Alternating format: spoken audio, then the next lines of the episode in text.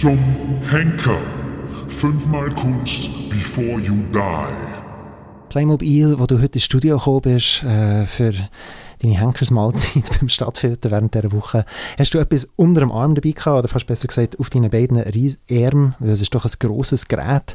Und ich habe zuerst gedacht, ah, ist das also eine von deinen Henkersmahlzeiten, dass du das noch willst, das letzte Mal spielen oder einen Track mit dem basteln.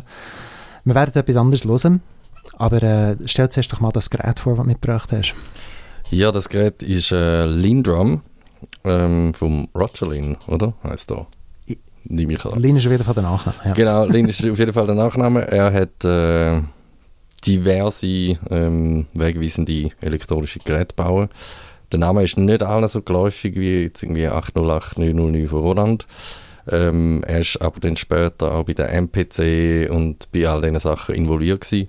Und es gibt, äh, ich glaube, keine Maschine für mich jetzt, wo so reinknallt. Ohne, dass man irgendeinen Kompressor oder irgendetwas drauf ja. tun.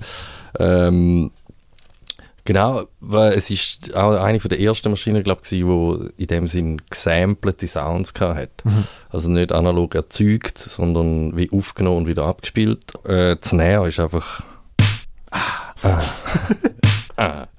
äh, aber ansonsten relativ ein rudimentärer Drumcomputer. Wir sind uns beide einig, gewesen, wo wir heute darüber geredet haben, dass eigentlich das eigentliche Herzstück ist, äh, sind Kongas.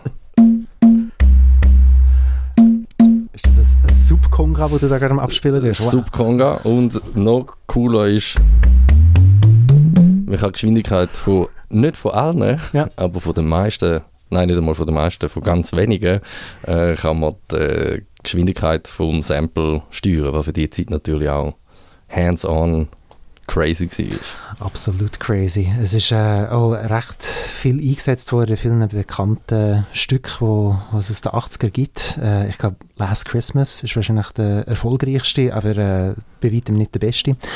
Und, äh, aber auch so Sachen wie, keine Ahnung, Danger Zone vom Top Gun Soundtrack.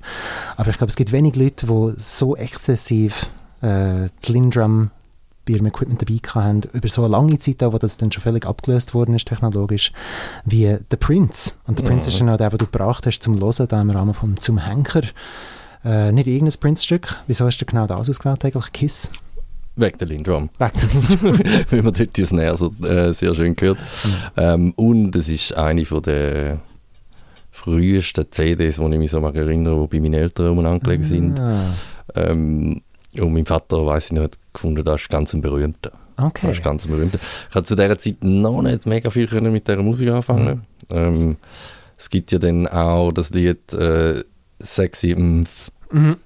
Mpf. Und äh, ein, mein bester Freund damals und äh, ich haben das immer übersehen, also wir haben ja kein Englisch können, für uns war es immer Sexy Malagai.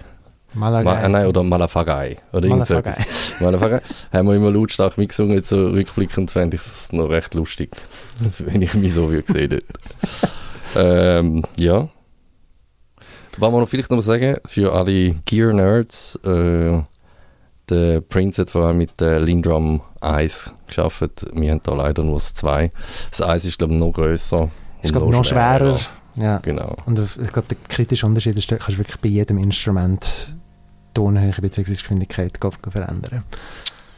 Statt nur bei ausgewählten Instrumenten. Aber ich glaube, für unsere Zwecke längt oder für deine Zwecke besser gesagt, äh, du hast es auch schon geschafft, den Beat von Kiss einigermaßen nachzubauen.